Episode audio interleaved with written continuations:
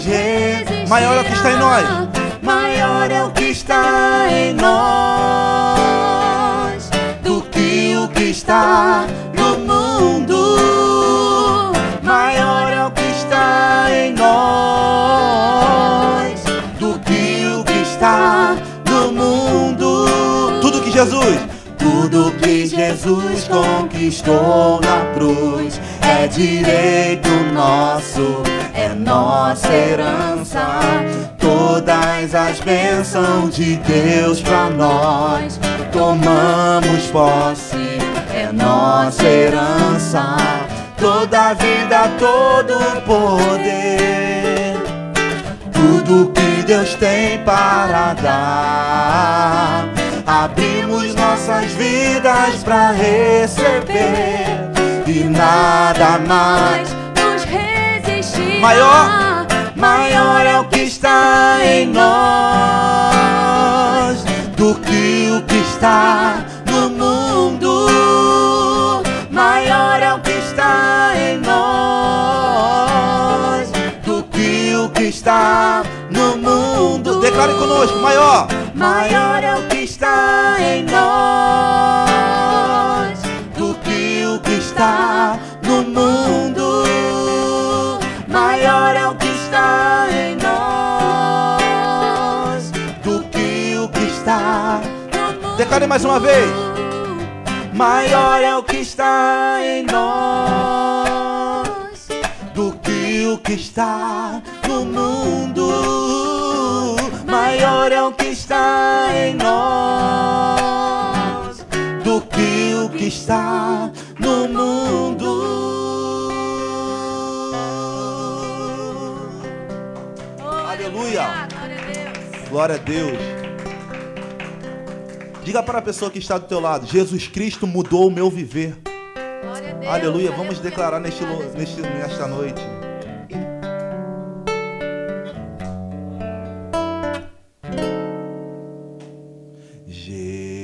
Jesus, Cristo mudou meu viver. Jesus Cristo mudou meu viver.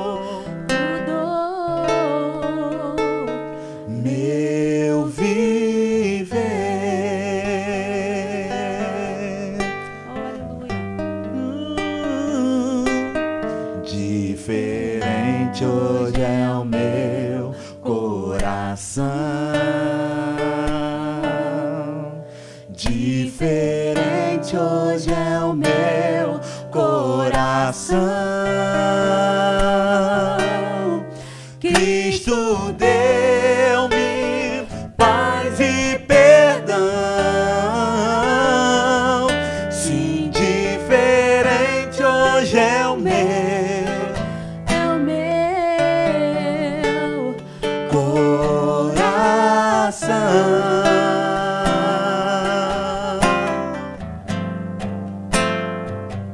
O amor. O amor só conheci.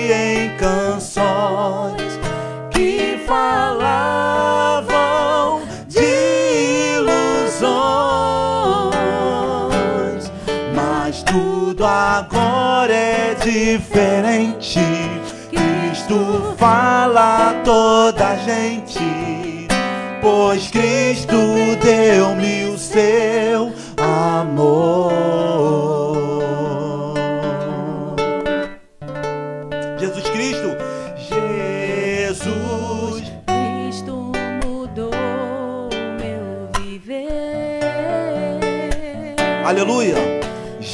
Jesus Cristo.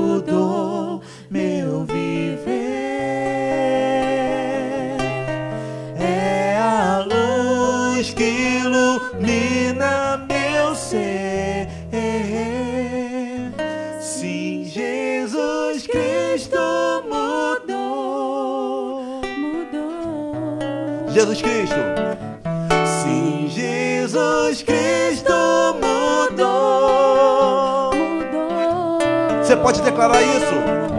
Sim, Jesus Cristo mudou. mudou. Levante suas mãos e declare. Sim,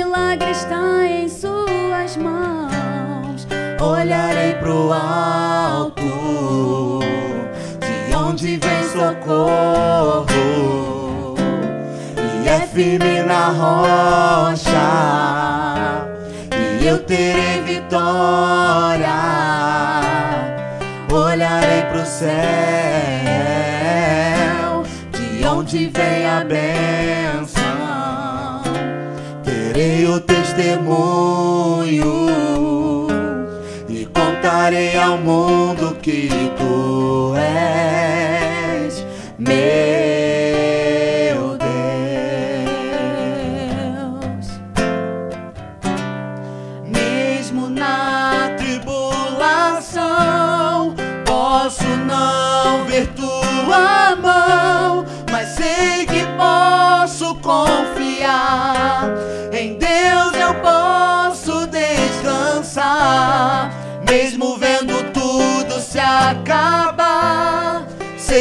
nada vai me faltar. Lá do alto vem a provisão. O meu milagre está em suas mãos. Olharei pro alto. Olharei pro alto. De onde vem socorro. E é firme na rocha.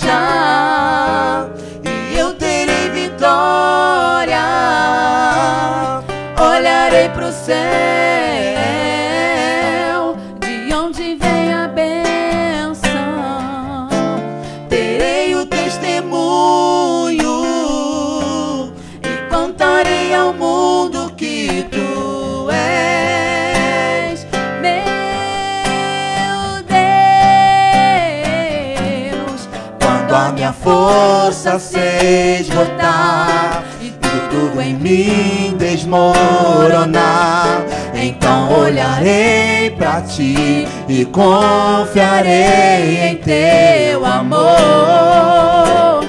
E quando o vento então soprar, eu sei que em ti vou me firmar. Então confiarei em ti e nas promessas que fez a mim. A mim. Olharei pro alto, de onde vem socorro, e é firme na rocha,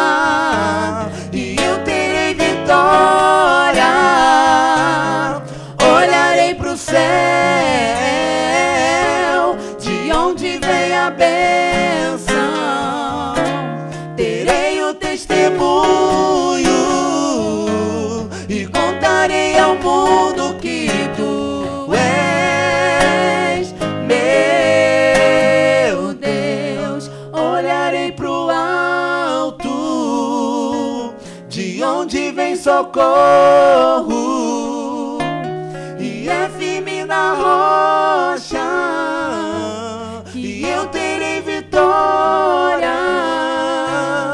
Olharei pro céu.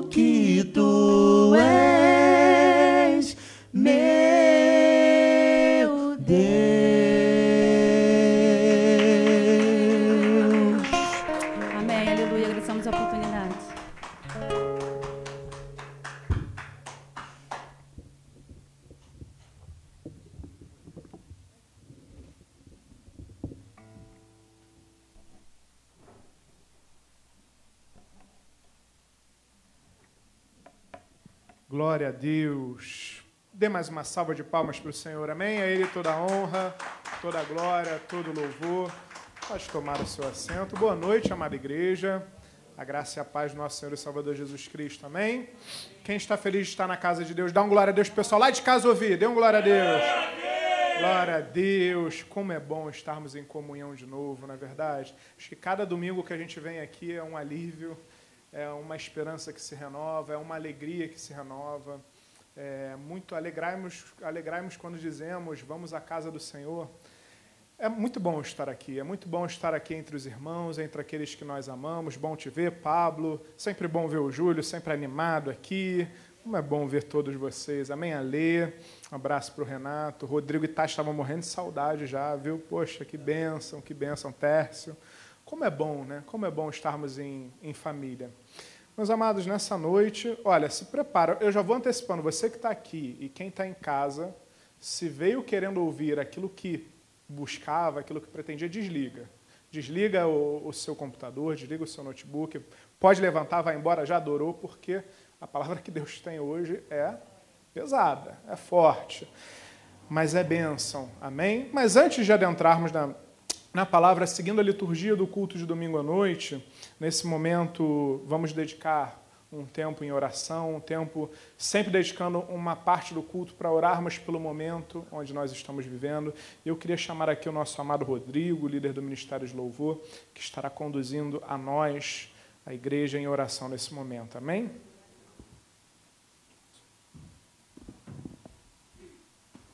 Amém.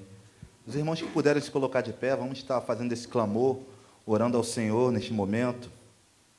Aleluia. Você que tem algum problema, alguma dificuldade familiar, este é o momento. É o momento de apresentarmos a Deus, porque Ele tem esse poder para resolver. Pai querido, Pai amado, estamos aqui mais uma vez, Pai, reunidos, Senhor, no mesmo propósito, Senhor, clamando a Ti, Senhor. Estamos aqui apresentando, Senhor, as dificuldades, Senhor, do Teu povo, Senhor. Senhor, nós enfrentamos, Senhor, cada dia, Senhor, enfrentamos tribulações, Senhor, enfrentamos, Senhor, situações que às vezes pensamos em desistir, Senhor, mas Tu vens, Senhor, Tu nos fortalece, Senhor. Tu és o nosso escudo, Tu és a nossa fortaleza, Senhor. Tu nos dá, Senhor, a força que precisamos, Senhor. Deus, se nesse momento tiver alguém agora, Senhor, desanimado, Senhor, sem força, Pai, eu profetizo, Pai, que venha receber ânimo da Tua parte, Pai, que venha receber o fortalecimento, Senhor, do Teu Espírito Santo, Pai. Eu profetizo sobre os familiares de cada um aqui representado, Pai. Tu conhece a necessidade de cada um, Senhor. Tu conhece a debilidade de cada um, Senhor. Deus entra com providência, Pai, porque nós precisamos buscar a Ti, Pai. Nós precisamos recorrer a Ti, Senhor. Nós precisamos nos encher de Ti, do Teu Espírito Santo, Pai. Deus, em nome de Jesus Cristo, eu quero apresentar também os governantes, Senhor, as autoridades em Tuas mãos, Senhor. Deus, nós temos visto, Pai,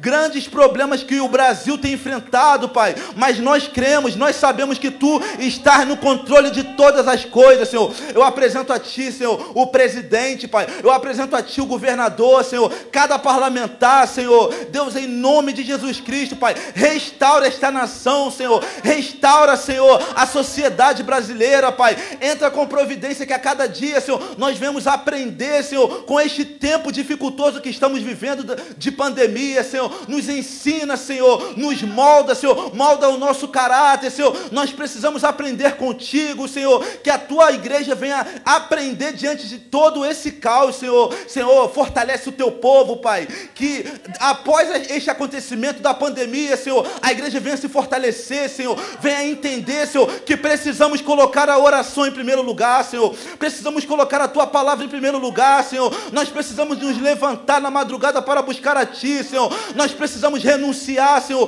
todos os nossos desejos, Senhor, tudo aquilo que nos afasta do teu Espírito Santo, Senhor. Senhor, levanta, Senhor, homens e mulheres, Senhor, que estejam dispostos, Senhor, a fazer o teu querer, Pai. Levanta homens e mulheres, Pai, que venham estar dispostos a cumprir o teu chamado, Senhor, que nós vamos nos surpreender, Senhor, com pessoas sendo usadas por ti, Senhor. Eu profetizo no nome de Jesus Cristo, Pai. Eu profetizo no nome de Jesus Cristo, porque nós cremos em ti e graças te damos por tudo, em nome de Jesus. Amém.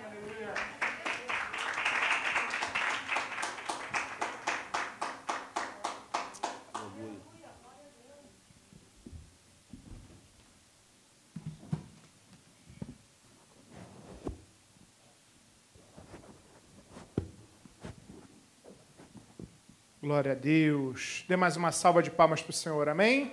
A Ele toda a honra, toda a glória, todo louvor. Eu não sei quem está em casa, mas aqui o fogo desceu. Né? Aqui o fogo desceu, glória a Deus. Como é bom orarmos, amém? Meus amados, sem mais delongas, eu quero te convidar aqui nessa noite se abra no livro do profeta Malaquias. Malaquias, capítulo de número 3, versículo de número 18.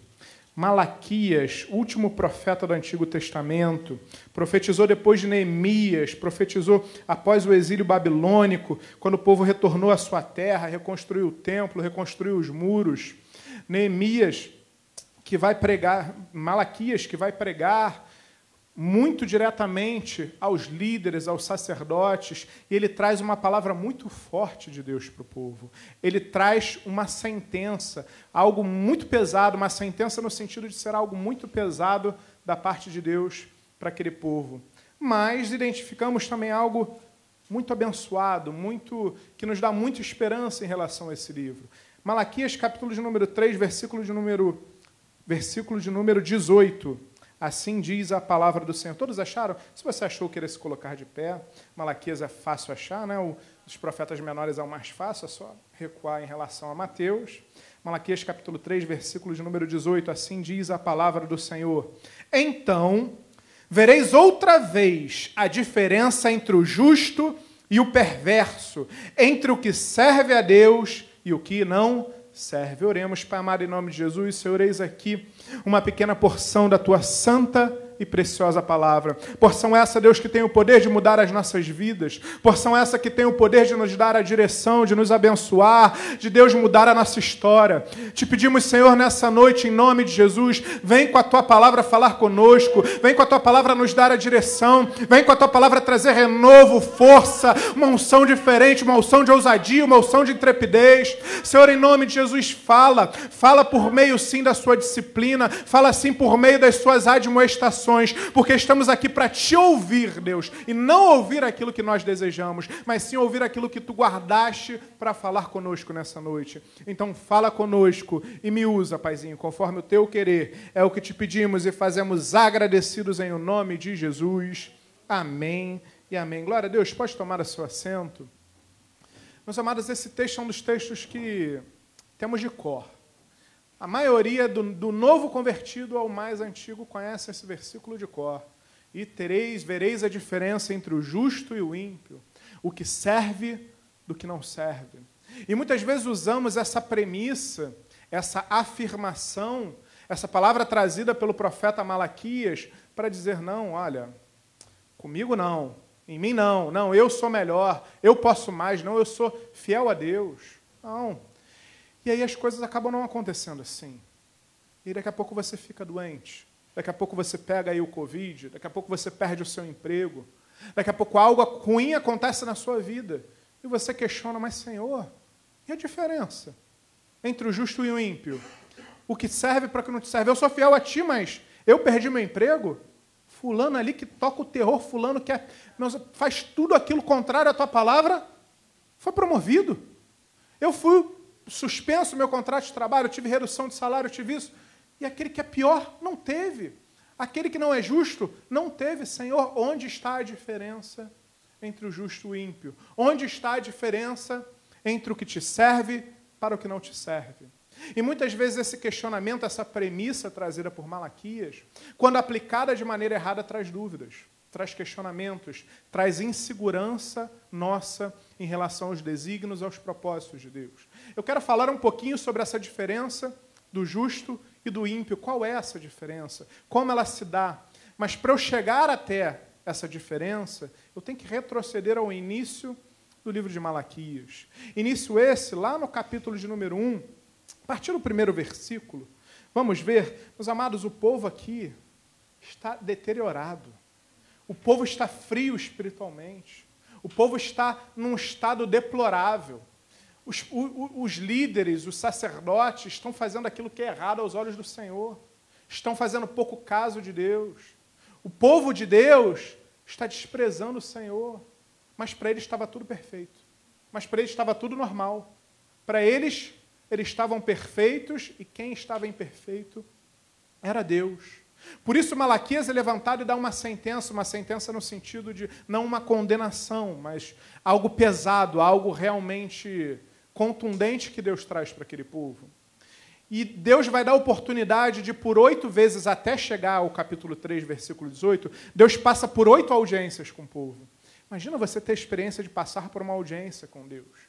Deus dá a oportunidade de mostrar para o povo que as suas concepções, que as suas atitudes estavam completamente equivocadas. Deus pega os erros do povo, mostra para dar oportunidade daquele povo se consertar. Oito audiências, oito erros principais que aquele povo está cometendo e que Deus traz à tona, que Deus faz emergir. Versículo de número 1, no capítulo de número 1. Sentença pronunciada pelo Senhor contra Israel por intermédio de Malaquias. Versículo 2, preste atenção. Eu vos tenho amado, diz o Senhor. Mas vós dizeis: Em que nos tens amado? Não foi Esaú, irmão de Jacó? Disse o Senhor: Todavia amei a Jacó. Para aqui. Deus começa fazendo uma declaração linda para o povo. Eu vos tenho amado. E aqui, como prefaciado, o contexto era de um povo fazendo tudo de errado, de um povo cometendo erros terríveis, de um povo praticamente desviado dos preceitos dos caminhos do Senhor. E a primeira coisa que Deus fala para o povo: Eu vos tenho amado. Um povo cheio de erros um povo que se desviou dos caminhos do Senhor. E a primeira coisa que Deus faz questão de falar: Eu vos tenho amado. E o tempo verbal é um tempo contínuo. Deus não falou, eu vos amei. Deus não usou o passado. Deus usa uma, uma ideia de continuidade. Eu vos tenho amado. Mesmo em meio aos seus erros, mesmo em meio a tudo que vocês têm feito, eu vos tenho amado amado, em meio aos nossos erros, em meio a você que se desviou, você que está pegando um caminho errado, em meio a você que talvez nesse momento de dificuldade não esteja firme nos caminhos, nos preceitos do Senhor. Deus vos tem amado, Deus nos tem amado, e esse amor não muda, e esse amor não é maculado, e esse amor não é alterado. Nossos erros, nossas falhas, nossas imperfeições não maculam o amor que Deus tem por nós. Esse amor é perfeito, contínuo, ininterrupto. E Deus fala, e Deus faz questão de trazer isso para o povo. Eu vos tenho amado. E aí olha a reação do povo. Eu vos tenho amado, diz o Senhor, mas vós dizeis, olha o que o povo diz para o Senhor: em que nos tens amado? Para aqui. Meus amados, olha a resposta do povo. Deus fala que ama, e o povo vira e fala assim: tá, mas em quê? que vos tem amado? Onde está esse amor? Que amor é esse que a gente está passando um momento tão grave? Que amor é esse que eu perdi o meu emprego? Que amor é esse que eu perdi um familiar querido por conta dessa pandemia? Que amor é esse que eu tenho um familiar hospitalizado à beira da morte? Que amor é esse que minha vida está destruída? Que amor é esse? Que amor é esse? Onde está o seu amor? Deus frisa o seu amor, mas o povo rebate. Que amor? Onde está esse amor? Meus amados, imagina Deus. Imagina Deus ouvindo, tendo essa resposta do povo, declarando o seu amor e o povo vai e retruca. Muitas vezes é difícil de fato enxergar o amor de Deus no meio da tribulação. Realmente, muitas vezes é difícil enxergar o amor de Deus no meio da dor, porque olhamos para as circunstâncias, não olhamos para o nosso Deus. Quando nós desviamos o nosso olhar do nosso alvo, que é Cristo Jesus, sim, circunstâncias da vida, problemas, fatos, acabam fazendo com que nós percamos a nossa percepção do amor de Deus. Meus amados, isso é muito perigoso. Aquele povo já não consegue mais identificar o amor de Deus. Aquele povo já não conseguia mais sentir o amor de Deus. Como você está? Como você entrou aqui nessa noite? Como você está na sua casa em relação ao amor de Deus? Será que você tem sentido o amor de Deus? Meu amado, o amor de Deus não mudou. O amor de Deus é o mesmo. Deus te ama e Ele te trouxe aqui nessa noite. Ele te faz ouvir essa mensagem nessa noite para dizer, para corroborar, para reforçar, para reiterar: Eu te amo. Não olhe para as circunstâncias, não olhe para os problemas, olhe para o amor de Deus. Olhe para o amor de Deus, Deus te ama. Mas nessa primeira audiência que Deus tem com o povo, Deus declara o seu amor e o povo diz: Que amor? Onde está esse amor? E olha, não para por aí. Avance comigo para o versículo de número 6, ainda Malaquias, capítulo de número 1. Deus vai dar uma segunda audiência para o povo. E olha Deus prefaciando, versículo 6. O filho honra o pai, o servo ao seu senhor. Se eu sou o pai, onde está a minha honra? Se eu sou Senhor, onde está o respeito para comigo? Diz o Senhor dos exércitos a vós outros, ó sacerdotes, que desprezais o meu nome. Vós dizeis, em que desprezamos nós o teu nome? Meus amados, Deus dá, Deus fala diretamente para o povo, especialmente para os sacerdotes, em primeiro lugar para os sacerdotes. Você tem me desprezado. Vocês têm me desprezado. Meu amado, quando vem o desprezo da liderança, o povo, a ladeira abaixo junto. Se o líder se desvia, a chance de, de, de todos os seus liderados se, se, se contaminarem, caírem, é, se desviarem é enorme. A responsabilidade de um líder é enorme.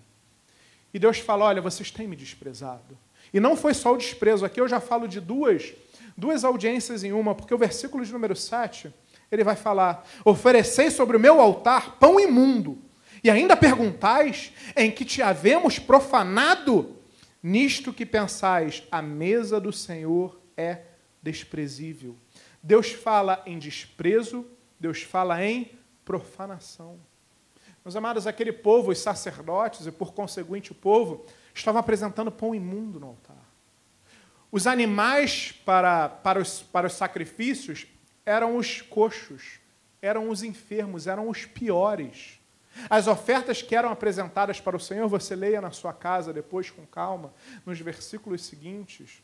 As ofertas, tudo aquilo que estava sendo entregue ao Senhor era o pior, era o coxo. Faziam por fazer, faziam por religiosidade. Não faziam por amor, não faziam por adoração a Deus, não faziam por fidelidade, não faziam por obediência. Bem, tem que fazer. Isso daqui é o pior que eu tenho. É isso que eu ofereço a Deus. E Deus fala: vocês estão me desprezando.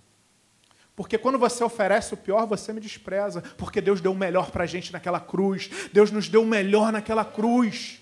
E quando a gente oferece o pior, nós desprezamos a Deus. Um Deus que nos ofereceu o melhor. Seu único filho que morreu por nós. E aquele povo dava o pior. E não só dava o pior, os sacerdotes levavam, ofereciam pão imundo, ofereciam oferta coxa. Isso era profanação. Deus estava falando: vocês estão me desprezando e vocês estão me profanando. E o pior, você vê que cada indagação de Deus vem uma resposta, e vós dizeis.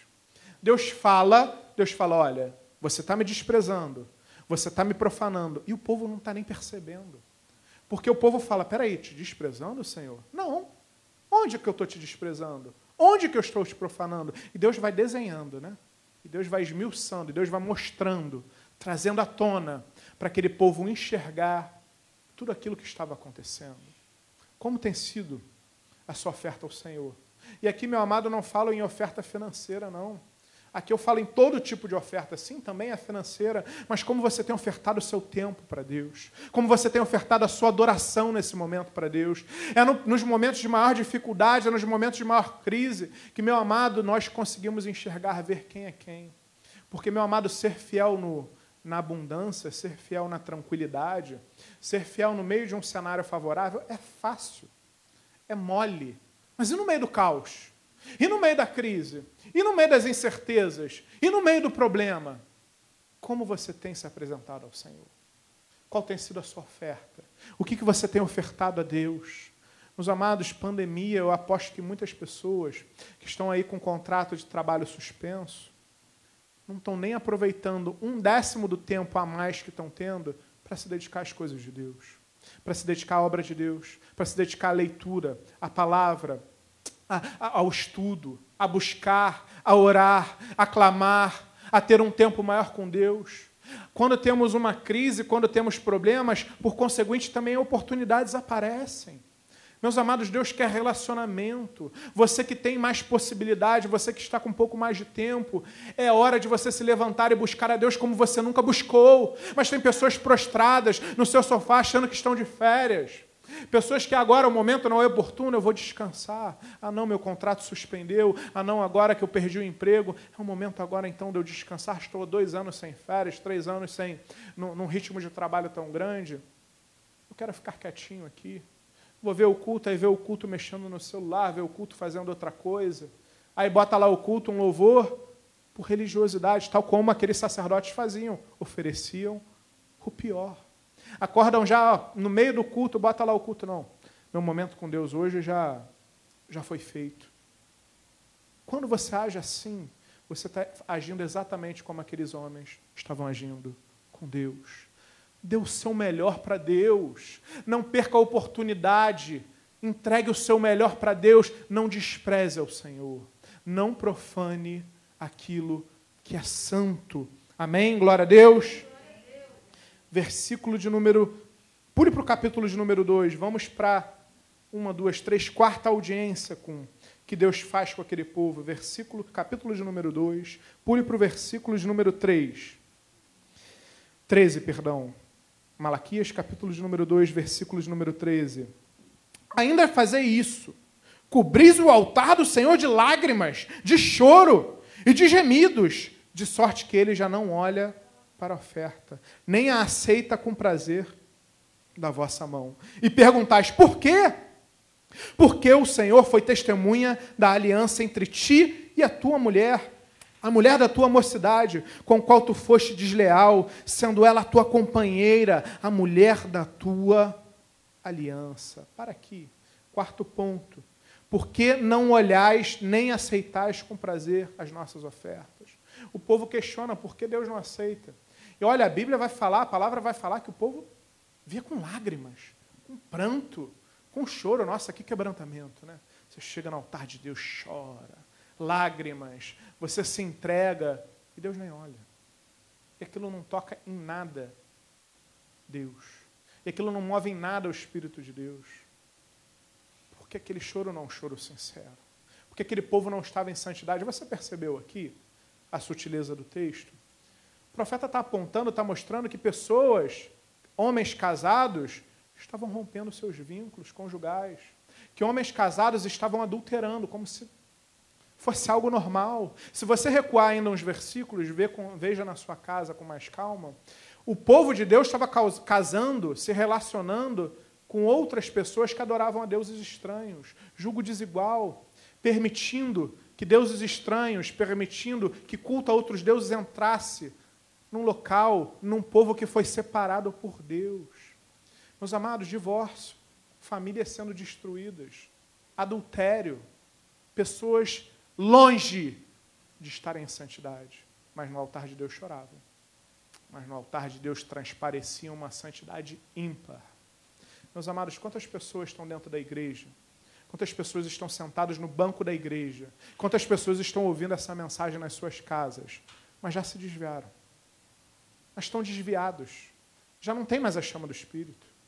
Porque estão numa vida em pecado, porque estão numa vida em iniquidade porque a iniquidade já faz parte do seu âmago, do seu dia a dia. já não sentem mais o espírito, chega na igreja e chora. E olha, parece até que, olha, está quebrantado ali. Olha, o irmão ali está no espírito e olha, aquela pessoa está desviada. E Deus fala: olha, você quer que eu preste atenção na sua oferta?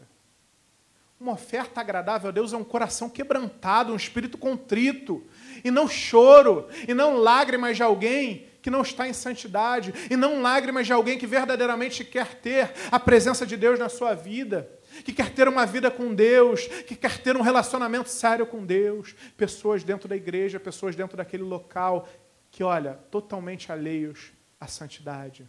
Sede santos porque eu sou santo. Santidade é algo obrigatório. Santidade é algo que Deus não é irrenunciável para Deus. Não adianta você se apresentar a melhor oferta, apresentar o seu choro, o seu pranto, o seu tempo, apresentar uma oferta, a sua melhor oferta para Deus, se sua vida está sem santidade. E aquele povo adúltero, e aquele povo com famílias destruídas, e aquele povo achando que estava tudo normal. O que causa mais perplexidade é você enxergar que aquele povo retruca Deus. Senhor, o que está acontecendo? Por que você não está aceitando a minha oferta? Deus tem que desenhar. Meu amado, como está a sua vida com Deus? Como está a sua santidade com Deus? Não adianta chegar aqui na igreja, não adianta assistir esse culto na sua casa, se você não estiver uma vida no altar do Senhor. Se você verdadeiramente não buscar a sua santidade, erros fazem parte. Os nossos erros não dizem quem nós somos. Meus amados, comportamento não é sinônimo de identidade, mas sim santificação é uma busca constante. Se você errou, Deus perdoa, se você se arrepende, se você coloca no altar do Senhor, Ele lança fora para o mar do esquecimento. Mas como tem sido a sua vida de fato? Como tem sido a sua busca? Levíticos capítulo de número 20, versículo de número 7. Portanto, santificai-vos e sede santos, pois o Senhor vosso Deus, pois eu sou o Senhor vosso Deus. A Bíblia fala para se santificar em primeiro lugar e depois ser santo. Não adianta eu me santificar aqui no culto, Senhor, olha, entrego o meu coração a Ti, perdoa os meus pecados, me abençoa, lava, renova as minhas vestes, amanhã você comete os mesmos erros de hoje. É se santificar e ser santo. Vida em santidade, constância, permanência em santidade. E aquele povo achando que estava tudo normal. E aquele povo achando que Deus estava sendo infiel com eles, mesmo eles sendo fiéis com Deus. Quantas vezes nós achamos que está tudo bem no nosso relacionamento com Deus? Será que está? Deus está nos levando a uma reflexão nessa noite. Como está o nosso relacionamento com Deus? Como está realmente sem máscara, sem preocupações, sem capa de santidade? Olha para a sua vida. Faça uma avaliação. Como está a sua vida com Deus? Será que ela está perfeita? Será que realmente você pode se chegar a Deus, Senhor, eu tenho sido fiel contigo? Senhor, eu tenho feito aquilo que o Senhor fala. Senhor, eu tenho sido fiel à tua palavra. Como está a sua vida com Deus? E aí, na quinta audiência que Deus tem com aquele povo, versículo de número 17, ainda do capítulo, número, do capítulo de número 2 de Malaquias. Enfadais o Senhor com vossas palavras, e ainda dizeis: em que o enfadamos? Nisto que pensais, Qualquer que faz o mal passa por bom aos olhos do Senhor. E destes é ele, e destes é que ele se agrada. Ou onde está o Senhor? Onde está o Deus do juízo? Para aqui. Enfadais o Senhor, ou seja, irritar. Enfadar é irritar. Ou seja, o povo estava irritando a Deus. Misericórdia, meu amado. Eu prefiro irritar a Marina, o que já é preocupante, do que irritar a Deus. Meus amados, irritar a Deus e o povo estava irritando. E você percebeu porque o povo, o povo estava irritando e, e não estava percebendo que estava irritando a Deus. Porque, de novo, enfadais o Senhor com vossas palavras, ainda dizeis em que o enfadamos? E aí Deus explica: nisto que pensais. Deus não fala que o povo falava, que o povo pensava. Qualquer que faz o mal passa por bom aos olhos do Senhor. É destes é que ele se agrada. Ou onde está o Deus do juízo. O povo pensava, não falava, não declarava aquilo que estava só no mente, só no coração, porque Deus sonda esquadrinha nossas mentes e o nosso coração. Nada fica oculto ao Senhor. Nossos pensamentos não ficam ocultos ao Senhor. E Deus sonda aqueles pensamentos e fala: peraí, então é isso que você pensa de mim? Quem não faz o bem é que agrada a mim? Porque eles falam: olha, quem não faz o bem, quem não está sendo fiel a Deus, está tranquilo, está bem, está com a vida boa. E nós que somos fiéis, fiéis, né? Mas enfim. E nós que somos fiéis, estamos passando por isso, aquilo ou aquilo outro. E olha só, meus amados, qualquer que faz o mal passa por bom aos olhos do Senhor. E eles questionam o juízo de Deus. E aqueles homens questionam: peraí, se Deus é um Deus de juízo, por que ele não cumpre a sua sentença naquele que é mal e comigo as coisas não acontecem? Parece que a sentença vem sobre mim. Parece que quem é mal prospera e eu que sou bom não prospero. Cadê o juízo de Deus? Nossa, nosso juízo, as nossas concepções as nossas premissas totalmente erradas. A justiça do homem é como trapo de imundícias. A justiça de Deus é perfeita. Mas nós queremos a nossa justiça como uma premissa. Nós olhamos para Deus e queremos enxergar nele a nossa justiça. Meu amado, se a nossa justiça fosse a justiça de Deus, não ficava um aqui não estaríamos aqui. E graças a Deus as misericórdias do Senhor se renovam a cada manhã e são a causa de não sermos consumidos. Porque se realmente essa justiça viesse como deveria vir, meu amado, não ficava um. Não ficava um. Mas a gente quer apontar o dedo. A gente quer ver um irmão que é errado, a gente quer ver um irmão que o erro está em maior evidência, a gente quer ver um irmão que, que não que transparece não ser fiel a Deus, que está fora da igreja, e diz, poxa, ele está bem, eu não estou. Que juízo é esse? Que justiça é essa? O que, você tem pensado? Quais pensamentos têm passado na sua mente, meu amado? Cuidado. Cuidado. Nem pensamento passa despercebido para Deus. Deus sonda a tua mente, Deus sonda o teu coração. Como você tem se portado? É difícil olhar nessa crise alguém, um ímpio, alguém que não serve a Deus prosperar? É difícil você ver pessoas, você ter aquele sentimento, aquela sensação. Poxa, eu não consegui um emprego. E aquela pessoa conseguiu. Meu amado, tenha certeza que a tua justiça não é justiça de Deus. Muitas vezes a porta que Deus fechou hoje para você é para abrir uma muito maior lá na frente. Muitas vezes Deus fecha uma porta para te abrir algo muito maior. Muitas vezes Deus fecha uma porta para você porque é um livramento. Muitas vezes aquilo que você acha que é bom para você, na verdade não é. Já testemunhei aqui. Quantas vezes em 2012, 2014, já até me perdi no tempo, quando eu passei num concurso, depois de tanto estudar, e aí na prova física, quando estava tudo perfeito, eu me lesiono. Não consigo fazer, perdi um concurso. Fala, meu Deus, eu estudei, busquei, passei e perdi. E Deus abriu uma porta muito maior do que aquele concurso logo em seguida. E eu lembro que naquela época, o Estado demorou para chamar foram mais de dois anos, pessoas de dois anos, três anos esperando ser convocadas e não eram convocadas, sem emprego, porque saíram dos seus empregos, achavam que seriam convocadas rápido, porque a promessa na época do governador era uma convocação rápida, ficaram dois, três anos desempregados, e eu empregado, indo bem no meu antigo trabalho, e as coisas acontecendo. Muitas vezes a gente murmura, a gente questiona Deus, aquela pessoa está melhor do que eu, meu amado, você não sabe. Não use o teu senso de justiça como balizador para tentar enxergar ou para tentar compreender aquilo que está acontecendo. Creia na palavra de Deus, que todas as coisas cooperam para o bem daqueles que amam a Deus. Aquilo que você está vivendo hoje, por pior que possa parecer para você, coopera para o seu bem. Então creia nisso.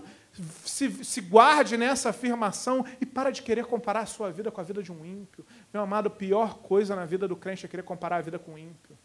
E o pior que a gente compara e acha que está perdendo. E o pior que a gente compara e diz: caramba, ele está melhor do que eu. E aí você volta a refletir, mas e a diferença do justo para o ímpio? Cadê essa diferença? Cadê essa diferença que eu não consigo enxergar? Deus está falando com vidas nessa noite, amém? O que, que você tem pensado? O que, que você tem falado para Deus? Mais uma audiência com Deus, a sexta. Capítulo de número 3, vá para o versículo de número 7 capítulo de número 3, versículo de número 7. Desde os dias de vossos pais vos desviastes dos meus estatutos e não os guardastes. Tornai-vos para mim e eu me tornarei para vós outros, diz o Senhor dos exércitos. Mas vós dizeis: em que havemos de tornar? Povo cego espiritualmente, cego espiritualmente. Deus afirmou claramente, ó, não é de hoje não, desde o dia dos seus pais, ó, desde lá de trás, camarada, você se desviou. Você se desviou. Você está na casa de Deus, mas você é um desviado. Mas olha só, calma. Tornai-vos para mim, que eu vos tornarei para vós outros. E aí, ao invés do povo falar, Senhor, eu quero, eu quero voltar. Senhor, eu quero ter um encontro novamente contigo. Senhor, eu desejo mais intimidade contigo. O que, que o povo fala? Pera aí, Deus, não me desvia não. O que, que eu tenho que me tornar de novo? Não, isso está errado. Estou tranquilo, estou sendo fiel, estou certo. Meus amados, Deus dá oportunidade e o povo continua achando que está certo, que a vida está ótima, que está tudo perfeito. Zacarias capítulo 1, versículos número 3, foi essa mesma expressão usada aqui. Tornai-vos para mim, que eu tornarei para vós outros. Deus repete algo, Deus, Deus entrega para o povo, Deus reitera para o povo uma promessa sua, e o povo, ao invés de tomar posse daquela promessa, não, isso não é para mim, não. Sabe aquela pregação que é um cajado? Sabe aquela pregação que é uma demonstração, como a de hoje? Não é para mim, não, é para o irmão que está ali do meu lado. Ó. Não é. Ih, aquele irmão ali, isso deve ter sido isso. É lá para André. Ó. Essa pregação de hoje é lá para André, a gente pensando. Misericórdia, né, varão? Isso daqui é para o Rodrigo. Não, o Rodrigo que eu acho que, ó, pô, flamenguista, tem tudo para se desviar. Misericórdia. Nós nunca olhamos para nós, nós não temos senso reflexivo. Sempre achamos que algo, quando vem uma, uma palavra dessa, nunca é para nós. Nunca é para mim. É sempre para o irmão que está do lado. E uma palavra como essa não é só uma admoestação. Uma palavra como essa é oportunidade que Deus dá. Uma palavra como essa, Deus dizendo: Filho, achegai-vos a mim, vem, tornai-vos para mim, que eu me tornarei para vós outros. E a gente preocupado em dizer: não, não é para mim, é para o outro. Meu amado, Deus está te dando a oportunidade de voltar para Ele. Deus está te dando a oportunidade de ter mais intimidade com Ele. Deus está te dando essa oportunidade. Essa oportunidade não é só para mim, é para você, é para todos nós. Porque, meus amados, se Deus fosse falar o presente de cada um que está aqui, de cada um que está na nossa casa, misericórdia, na sua casa, misericórdia, não fica um. Porque, meus amados, todos nós temos algo Todos nós temos feito algo que com certeza não é bem visto aos olhos do Senhor. Porque santidade é uma busca permanente. Porque santidade é uma busca diária. Porque, meus amados, o único que não teve pecado, o único que se manteve 100% santo foi Jesus. Aquele que diz que não peca é mentiroso. Então, essa palavra é para mim. Essa palavra é para você, não é para o irmão que está do seu lado, não é para o seu vizinho, não é para aquele seu colega do trabalho. Essa palavra é para você. E Deus está te dando a oportunidade nessa noite. Tornai-vos para mim, que eu tornarei para vós outros. Deus quer proximidade, Deus quer relacionamento, Deus quer intensidade, mas para isso você tem que olhar para o seu umbigo e dizer: Senhor, realmente eu não sou perfeito. Senhor, eu tiro a minha capa, eu me despido, eu tiro toda a capa da minha espiritualidade, me coloco nu na Sua presença e digo: Senhor, transforma a minha vida mais uma vez. Que esse seja o desejo seu nessa noite. Que esse seja o desejo seu de tirar essa capa, de abrir, de entender que nem os seus pensamentos passam despercebidos pelo Senhor, que sim há a necessidade diária de nós nos tornarmos para Deus, de nós nos chegarmos a Deus e te pedir, Senhor, limpa, lava, renova, purifica e me dá mais uma oportunidade de me apresentar irrepreensível à Sua presença oportunidade que Deus dá. Mas muito, para muitos essa oportunidade é uma acusação. Para muitos essa oportunidade não é para ti, se é para o irmão está do seu lado. Não perca as oportunidades que Deus dá. Amém? Mais uma. Sétima audiência que Deus tem para o povo, capítulo de número 3, versículo de número 8. Roubará o homem a Deus? Todavia vós me roubais e dizeis: em que te roubamos nos dízimos e nas ofertas. Essa palavra é forte. Meus amados, essa é uma palavra que ninguém quer ver, que ninguém quer ouvir. Roubar. Olha, eu confesso que muitas vezes trazendo um pouco do preconceito da teologia da prosperidade, é, teologia essa que nós não comungamos, que a nossa igreja não, não entende como bíblica, não reputa como correta à luz das Escrituras. Eu acho que essa palavra traz um pouco de, de afastamento, de, de repulsa. Não, roubar é muito pesado. Não, talvez a palavra aqui traduzida por roubar, do hebraico, não deva ser roubar, aí na hora da tradução colocaram algo mais próximo. Pega o texto em hebraico, é roubar. Pega o texto em hebraico, é exatamente roubar. Uma vez eu fui, peguei para ver, falei, não, não deve ser roubar. Deus não falou tão, tão assim. E é roubar. E é roubar. E meditando e refletindo, já falei isso aqui algumas vezes. É muito interessante que Deus fala que o povo roubava no dízimo e na oferta. Primeiro, dava uma oferta de qualquer jeito, não dava do coração. Se não vier do coração, se não vier com alegria, Deus já rejeita de plano. Deus já rejeita de plano. Segundo ponto, dizimar e ofertar. Meus amados, o bispo Roberto Macalister, fundador da nossa igreja, ele tem um livro que ele fala dízimo e oferta. É algo extremamente espiritual. Dizimar e ofertar é um momento extremamente espiritual. É um dos momentos onde Deus fala, olha, provai-me nisto. É um dos momentos onde Deus fala, olha, ser fiel e me prova. Me coloca à prova. Eu te garanto. É um momento muito espiritual, por quê? Porque a nossa obediência, a nossa fé, a nossa devoção, a nossa adoração, a nossa confiança, a nossa fidelidade, tudo isso é provado num único momento.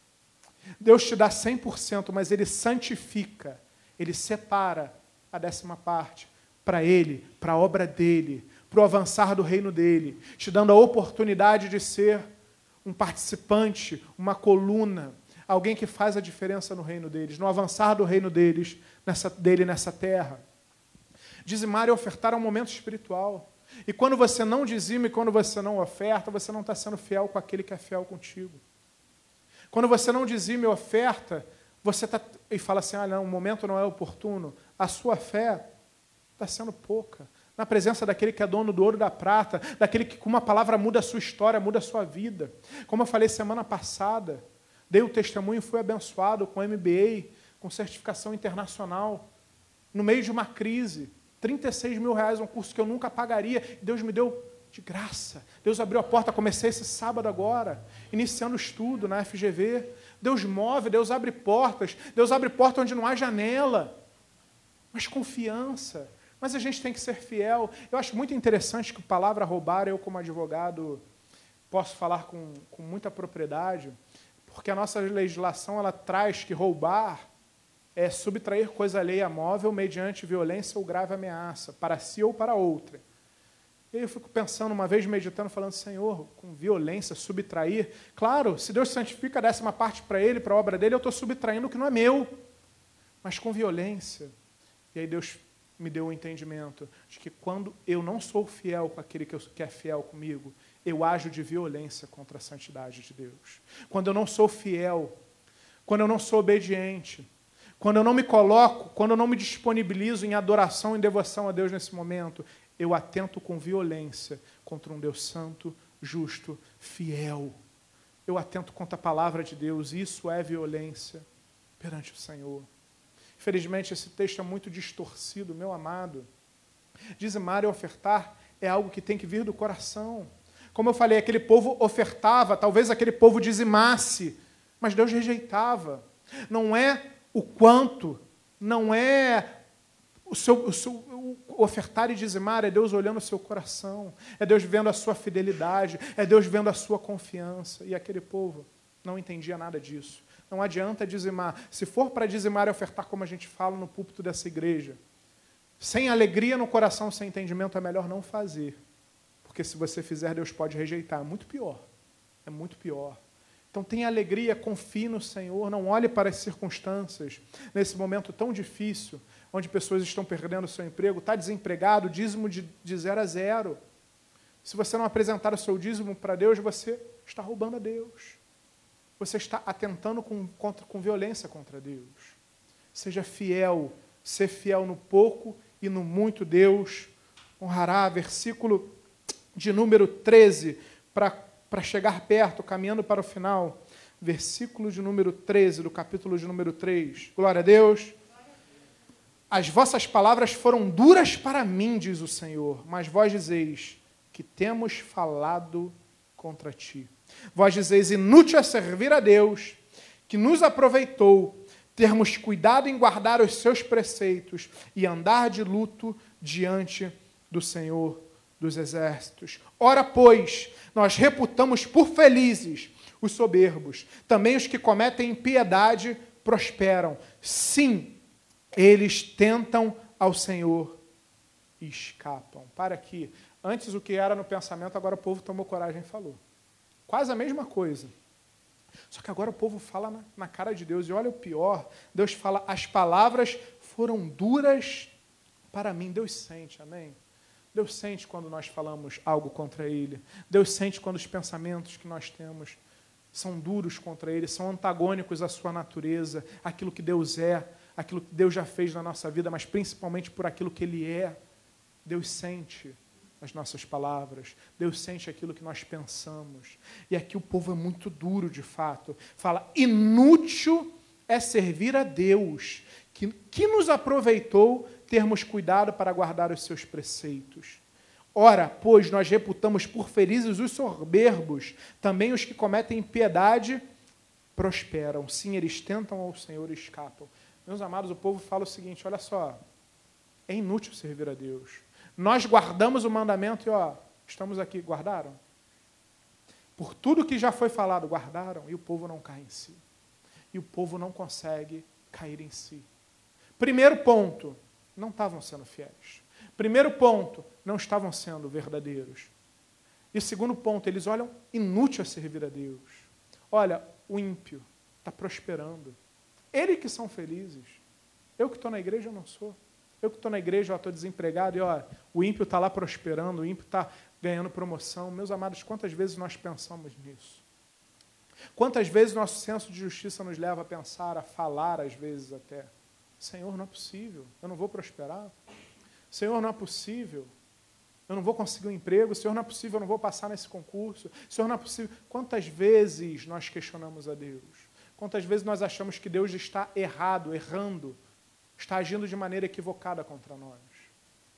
E o pior, aquele povo tinha a certeza de que estavam sendo fiéis e tudo que eles estavam sendo, tudo que eles menos estavam sendo, era fiéis com Deus. Estamos nos aproximando do versículo de número 18, que é a diferença entre o justo e o ímpio. Você percebe que, em primeiro lugar, Deus traz oito pontos e já mostra para o povo. Deus dá um tapa na cara do povo, literalmente, dizendo: Vocês dizem que são fiéis? Para e pensa. São fiéis mesmo? Para e pensa. Será que é isso mesmo?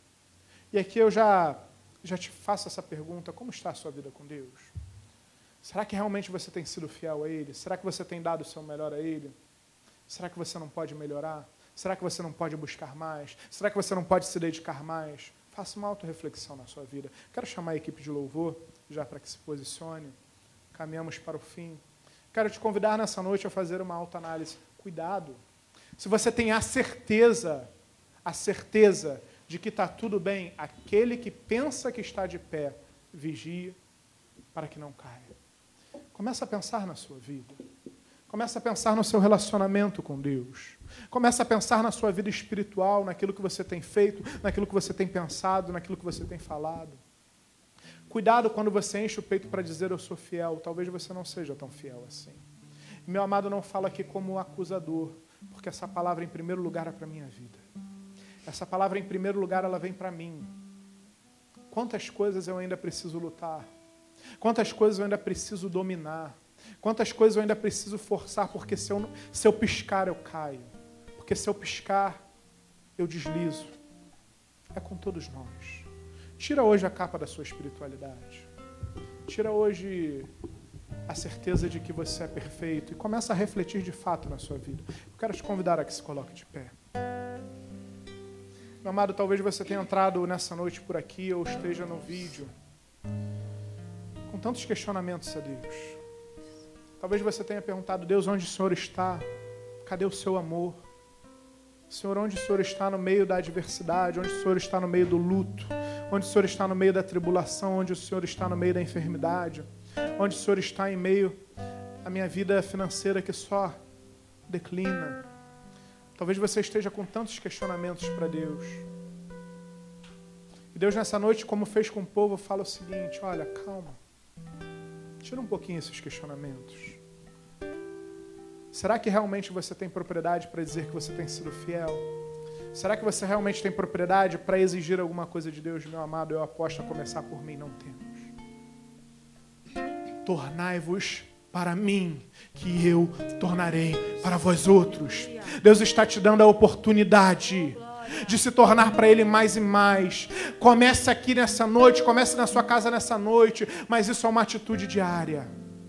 Lembra a diferença do justo para o ímpio? Quero te convidar a que você feche os seus olhos. Eu quero te convidar para que você já comece a orar a Deus. Meus amados, eu tenho a certeza que a grande maioria que está aqui, por mais erros que possam ter, por mais deslizes que possam ter cometido, são homens e mulheres de Deus, que buscam a Deus, muitas vezes com falhas, com erros, mas buscam a Deus de todo o seu coração mas que desejam ter um relacionamento melhor, que buscam santidade, que erram sim, mas que são fiéis a Deus. Deus quer falar sobre a diferença do justo para o ímpio. E Deus vai trazer essa diferença no versículo de número 16. Feche seus olhos, preste atenção. Então a palavra de Deus, antes de falar da diferença do justo para o ímpio, ela vai fazer um prefácio, ela vai te introduzir, ela vai te trazer o discernimento. Então, os que temiam ao Senhor, ou seja, em meio àquele povo tinham pessoas que temiam a Deus. Então os que temiam ao Senhor falavam uns aos outros. O Senhor atentava e ouvia. Em primeiro lugar, os que temem ao Senhor, Deus ouve. Em primeiro lugar, aqueles que temem ao Senhor, Deus presta atenção. Deus não fica alheio, Deus ouve, Deus se interessa, Deus busca, Deus está perto, Deus se atenta e havia um memorial escrito diante para os que temem ao Senhor e para os que se lembram do seu nome. Memorial, aquele que está escrito em Êxodo 32, 32, aquele que está em Salmo 69, 28, Isaías 43, 3, Deuteronômios 12, 1, Apocalipse 3, 5, Apocalipse 13, 8, Apocalipse 17, 8. Memorial, livro da vida, aqueles que têm a salvação, aqueles que passarão a eternidade com com Deus. Aqueles que são fiéis a Deus estão com o seu nome no livro da vida. Versículo 17, Deus declara: Eles serão para mim particular tesouro naquele dia que preparei, diz o Senhor dos Exércitos. Poupá-lo-eis como o homem poupa a seu filho que o serve. A diferença do justo para o ímpio, versículo de número 18. Então vereis outra vez a diferença entre o justo e o perverso, entre o que serve a Deus e o que não serve. A diferença do justo para o ímpio é que o justo, Deus ouve, Deus se atenta. É que o justo, Deus declara que é um tesouro, um tesouro particular. A diferença do justo para o ímpio é que você tem a vida eterna, é que você passará a eternidade com o Pai. Então para de começar a comparar a sua vida com o ímpio, para de dizer que o ímpio prospera e você não, para de declarar que o ímpio está com emprego, você está desempregado. Então para de dizer que o ímpio está com a saúde perfeita e a enfermidade alcançou o seu lar. A diferença do justo e para o ímpio é o relacionamento que nós temos com Deus, é a promessa de Deus na nossa vida vida, isso vale muito mais do que qualquer tesouro nessa terra. Então começa a declarar, Senhor, perdão, perdão porque eu comparei o meu senso de justiça com o seu. Perdão porque eu olhei para a vida do meu irmão e achei que a minha vida estivesse ruim. Porque Deus eu comparo com o ímpio que está prosperando. E Deus, eu tenho que parar e entender que Tu és o Jeová Jireh na minha vida, que Tu és o meu provedor, que o Senhor se move o sobrenatural em meu favor, que todas as coisas cooperam para o meu bem. Então começa a pedir perdão e começa a declarar e começa a dizer: Senhor, eu me torno para ti nessa noite mais uma vez. Senhor, eis-me aqui. Eu me lanço aos seus pés. Eu largo meu senso de justiça. Eu largo as minhas premissas. Eu largo os meus pensamentos e me coloco inteiramente no seu altar. Começa a adorar. Começa a louvar. Começa a engrandecer o nome do Senhor. Mesmo na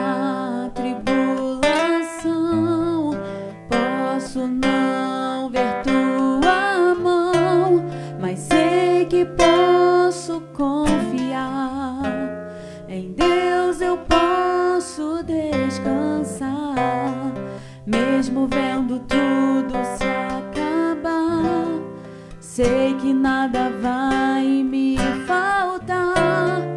Lá do alto vem a provisão. O meu milagre está em suas mãos. Olharei pro alto. Olha pro alto, não olha pro problema. De onde vem socorro? Lá vem socorro. E é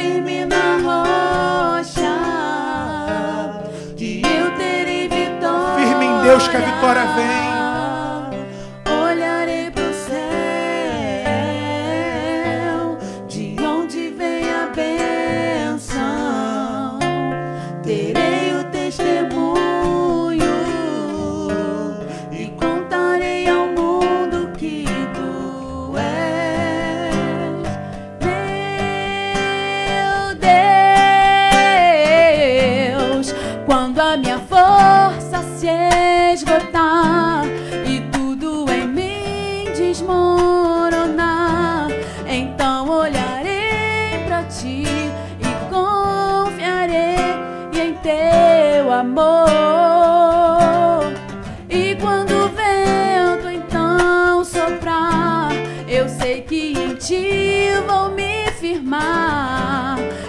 Então confiarei em ti e nas promessas que fez a mim.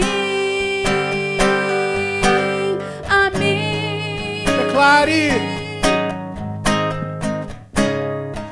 Olharei pro alto. Olha pro alto nessa noite. De onde vem socorro?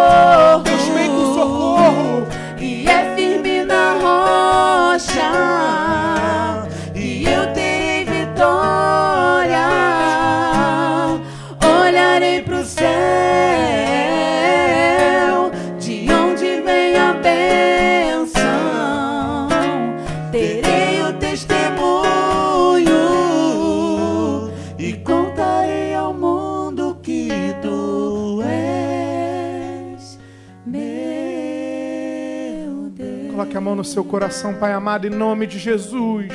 Senhor, queremos em primeiro lugar te pedir perdão. Perdão pelas nossas falhas, perdão pelos nossos erros, perdão pela pouca fé, perdão, Deus, por tudo aquilo que temos feito que atenta contra a tua palavra, contra os teus presságios, contra os teus caminhos, contra, contra aquilo que tu és, Senhor, perdão, perdão, mas nessa noite, Deus, nós nos colocamos diante do teu altar, diante da tua casa, diante da tua presença e nos declaramos, Senhor, precisamos mais de ti. Vem sobre nós, vem com teu Espírito Santo nos encher, vem com teu Espírito Santo tocar na nossa ferida, vem no nosso espírito, vem com o seu Espírito Santo, Deus, trazer trazer à tona, consertar, juntar os cacos, reconstruir tudo aquilo que está despedaçado. Senhor, vem com o nosso seu Espírito Santo. Nós nos tornamos nessa noite para ti e temos a certeza que tu se tornarás para nós. Então vem, vem sobre nós, vem sobre aquele que está assistindo na sua casa, vem sobre aquele que está ouvindo essa mensagem. Senhor, levanta aquele que caiu, levanta aquele que se desviou. Deus abre os olhos, desperta, tira a escama dos olhos para que possamos enxergar que não somos perfeitos. Tira a escama dos olhos para enxergarmos que precisamos de santidade, que precisamos buscar mais a Ti, que precisamos clamar mais, que precisamos vigiar mais, que precisamos orar mais, que precisamos mais da Tua presença nas nossas vidas. Muito obrigado porque em meio à admoestação, muito obrigado que em meio ao alerta, o Senhor nos dá a oportunidade de nos tornarmos para Ti. Que Deus lindo, que Deus maravilhoso Tu és. Não é um Deus que acusa, não é um Deus que tira da presença, pelo contrário, é um Deus que tira, que mostra, que mostra os nossos erros e nos dá a oportunidade de corrigi-los. Muito obrigado pela oportunidade que o Senhor nos deu nessa noite. A igreja ainda de olhos fechados. Eu quero te fazer dois convites nessa noite. Para você que está aqui e para você que está na sua casa. De olhos fechados, todos de olhos fechados. Meu amado Deus, Deus está aqui. Deus te trouxe aqui com um propósito. Deus te trouxe aqui, filho. Você tem errado, você tem falhado, mas eu te amo. Eu continuo a te amar, eu vos tenho amado e meu amor continua. As tuas falhas, os teus erros a tua queda, o teu desviar não maculou o amor que eu sinto por você. Mas tornai-vos para mim que eu tornarei para vós outros. Deus está desejoso de te receber mais uma vez. Deus está desejoso de reconstruir, de te trazer de volta para ti. Então não tenha vergonha se você entende que tem a necessidade de voltar ao começo, de voltar, de se tornar a Deus mais uma vez. Porque as mazelas da vida, as dores, esse momento te afastaram de Deus, te enfraqueceram, fizeram com que você venha fazendo aquilo que é errado aos olhos do Senhor. Ou se você ainda não entregou a sua vida a Jesus, e deseja entregar nessa noite, você que está online, Dê um aceno, a igreja toda de olhos fechados. Se você está aqui nesse lugar, levante sua mão, eu quero fazer uma oração. Nós não vamos chamar à frente. É um momento onde nós vamos orar até pela excepcionalidade do momento. Você que está na sua casa, sinalize no Facebook da igreja. Nós queremos entrar em contato com você. Dê uma mãozinha, coloque eu aceito Jesus. Se você deseja essa oração, levante sua mão bem alto. Se você desejou, se você deseja sim, essa palavra, se você está na sua casa, repita comigo, Pai amado, em nome de Jesus, perdoa, Deus, os meus erros, os meus pecados. Senhor, vem com teu Espírito Santo agora na minha vida, trazendo cura, restauração, renovo. Senhor Jesus, eu declaro, tu és o meu único e suficiente Salvador. Restaura minha vida. Escreve meu nome no livro da vida para que dele nunca mais seja arriscado. Pai amado, em nome de Jesus, sobre cada vida que declarou essa oração, sobre cada vida que está aqui nessa noite, sobre cada vida que está nas suas casas assistindo, ouvindo essa palavra, vem com teu Espírito Santo trazer restauração, cura e renovo. Queremos estar cada vez mais próximos a Ti, mais e mais e mais na Tua presença. Muito obrigado, Paizinho. Nós te louvamos, nós te adoramos. Em o nome de Jesus, se você crê nisso, dê um glória a Deus bem alto, dê uma salva de palmas para o Senhor. Amém. Glória a Deus.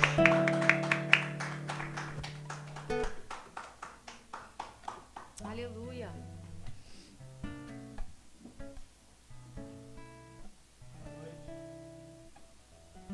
Boa noite, amada igreja. Graça e a paz do nosso Senhor e Salvador Jesus Cristo. Amém? Palavra abençoada, não é mesmo? Cajado santo de Deus. E nesse momento de dízimos e ofertas, não precisaria nem mesmo ministrar, que aqui Deus já falou bastante, amém? Mas para continuar o protocolo, vamos abrir em Malaquias 3, no seu, no seu versículo de número.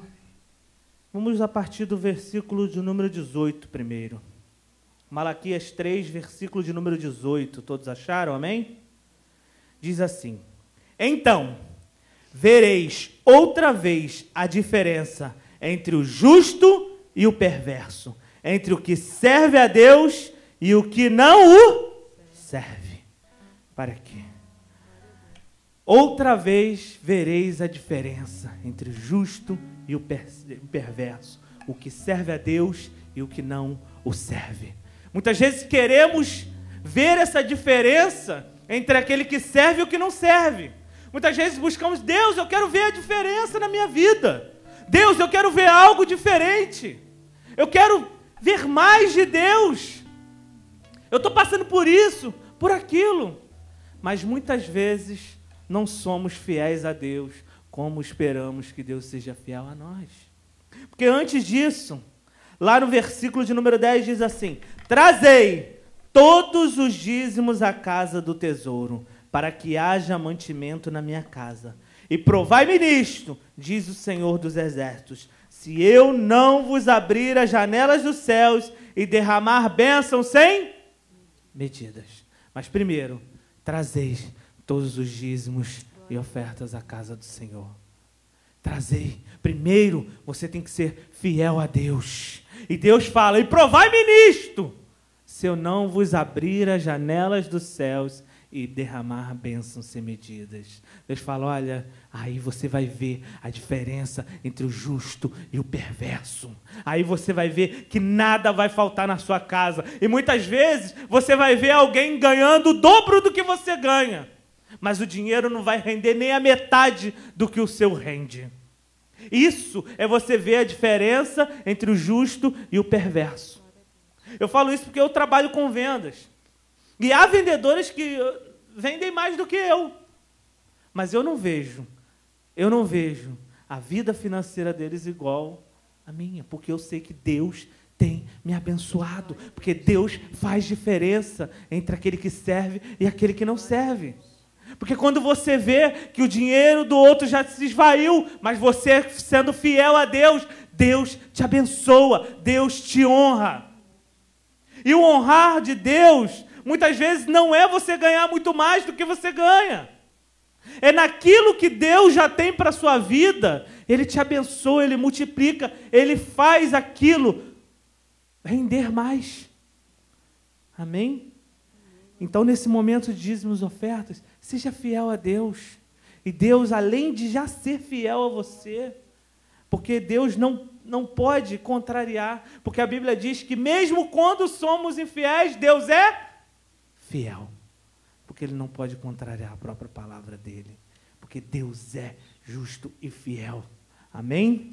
Então, mas quando você é fiel a Deus, Ele fala: olha, provai-me nisto, se eu não vos abrir as janelas dos céus e derramar bênçãos sem medidas. Porque além de não te faltar nada na tua casa, quando você é fiel a Deus, Ele ainda multiplica. Ele ainda te abençoa. Amém? Aí tem os envelopes de dízimos e ofertas. Temos também a máquina, se você preferir. E você online tem aí a conta, se assim você o preferir. Separe com amor e gratidão a Deus. Bendito eu serei, os meus celeiros transbordarão,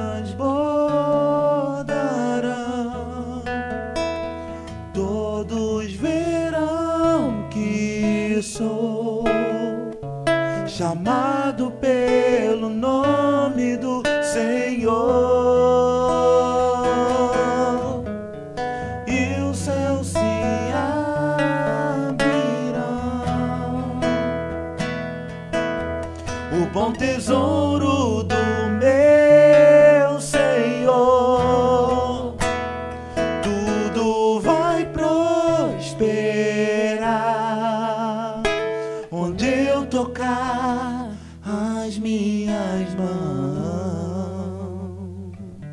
Deus. Você que já separou o seu dízimo e oferta, se coloque de pé nesse momento, se assim você o puder.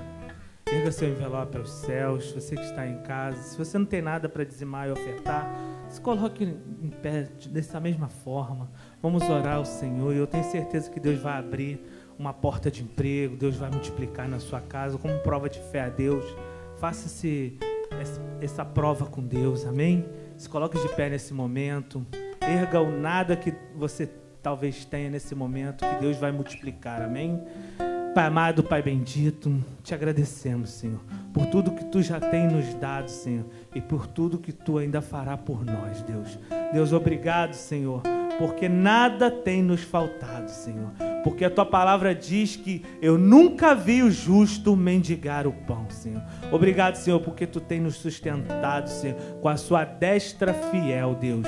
Deus Todo-Poderoso, te pedimos, Senhor, aquele que está desempregado, Senhor, abre porta de emprego, Senhor. Deus Todo-Poderoso, aquele, Senhor, que teve redução salarial, sabemos, ó Deus, que o Senhor multiplica, Senhor. Então te pedimos nesse momento, faz diferença daquele que te serve para aquele que não serve, Senhor. Ó Deus Todo-Poderoso, abençoa, Senhor.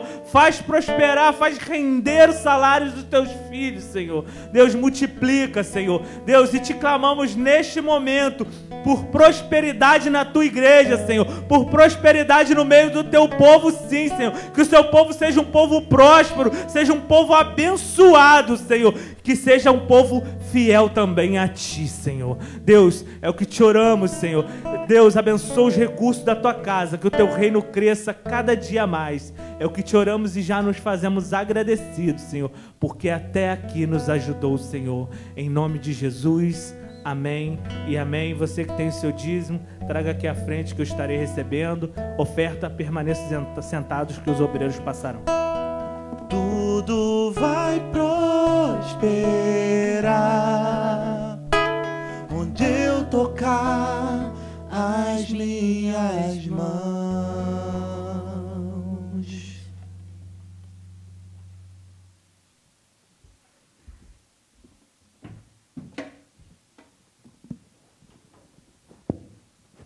Glória a Deus. Você que foi abençoado, dê uma salva de palmas, amém? Ele toda a honra, toda a glória, todo o louvor. Caminhamos para o final do nosso culto, vamos aos avisos. Olha, vamos lá. Live do Instagram, pastor Alexandre Gama, terça-feira, agora às 20 horas no Instagram, é, sobre dons espirituais. Participe, tem sido uma bênção. Lá. Culto quarta-feira, né? Quarta-feira, às 19h30, presencial e online, continuando a série sobre os apóstolos. Livraria, ó, qualquer livro ali da livraria, cinco reais. É compra, tá? Não é empréstimo, não. Depois dá uma olhadinha aqui na livraria da, da igreja. A gente está se desfazendo dos livros para começar um projeto novo, onde o pastor vai trazer alguns livros, bíblias, enfim, outras, outras questões da Sociedade Bíblica do Brasil. Estarão sendo vendidas aqui na igreja. Você poderá encomendar também, enfim. Compre um livro. Olha, eu dei uma espiadinha ali, tem muito livro bom. Cinco reais só. Não deixe. Acho que eu vi, inclusive, um livro lá lacrado, hein? com plástico e tudo. Então, cinco reais você leva, procura a diaconisa Ana, o Tércio, o diácono Tércio, enfim, procure algum diácono que ele te instruirá. Vamos lá? EBD, todo domingo de manhã com o missionário Flávio, às 9 horas. Não perca, a melhor EBD do Brasil, né? 10 horas, culto da família, do ensino com o pastor Alexandre Gama. E às 19 horas, no domingo, nosso culto aqui presencial e online. Amém? Mais algum aviso? Faltou alguma coisa? Não? Vamos nos colocar de pé, encerrando o nosso culto pontualmente às 8h30, como assim zelamos. Vamos orar, amém? Pai amado, em nome de Jesus, muito obrigado, Deus. Muito obrigado porque o Senhor nos dá a oportunidade de crescimento, oportunidade de melhora, oportunidade de, de, de nos consertarmos, de mudarmos as nossas vidas. Muito obrigado porque oportunidades não faltam. Muito obrigado, Senhor, por ser esse Deus amoroso que cujo amor continua continua sendo o mesmo em meio aos nossos erros, às nossas falhas, à nossa infidelidade. Muito obrigado por ser esse Deus tão maravilhoso, Pai. Muito obrigado, Jesus. Senhor, que possamos refletir nessa noite, que possamos cada vez mais identificar aquilo que precisa ser melhorado, reconstruído transformado nas nossas vidas. Que passemos a não olhar mais para a vida do próximo em comparação.